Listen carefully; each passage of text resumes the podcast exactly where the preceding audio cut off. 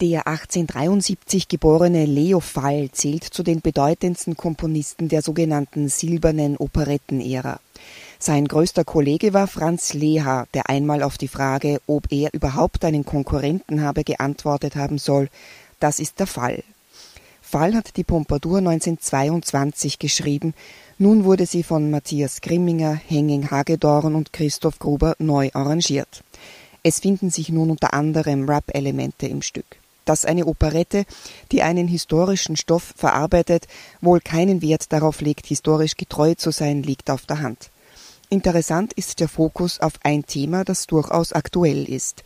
Im Zentrum steht nämlich eine durch und durch selbstbewusste Frau, die weiß, was sie will, wie sie es erreichen kann und dass sie dafür mitunter Opfer bringen muss.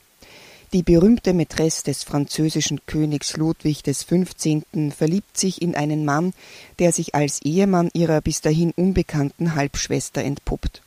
Am Schluss ist natürlich alles wieder gut, aber dazwischen geht es mitunter dramatisch bis tragisch zu, und da ist es eine Kunst, das Publikum bei heiterer Laune zu halten.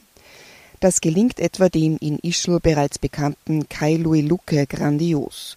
Er mimt den miserablen Dichter Calicot, der für seine Spottgedichte auf die Pompadour und den König mit dem Leben bezahlen soll, in tragikomischer Brillanz.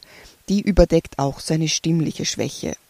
Höhepunkt ist der Moment, in dem er sein Todesurteil lesen möchte, es aber nicht übers Herz bringt. Seine geliebte Belotte, sympathisch und stimmlich herzerwärmend porträtiert von Lois Kohls, nimmt ihm das ab. Zum Glück stellt sich das Urteil als Irrtum heraus. Die Pompadour selbst wird von Julia Cozi so interpretiert, wie man es erwartet. Stark, präsent und souverän. Ihr Partner im Stück ist nicht der König, sondern der Mann ihres Herzens, Graf René. Maximilian Mayer beweist hier, warum er sein Gesangsstudium in Wien mit Auszeichnung abgeschlossen hat. Er ist ein Tenor zum Dahinschmelzen.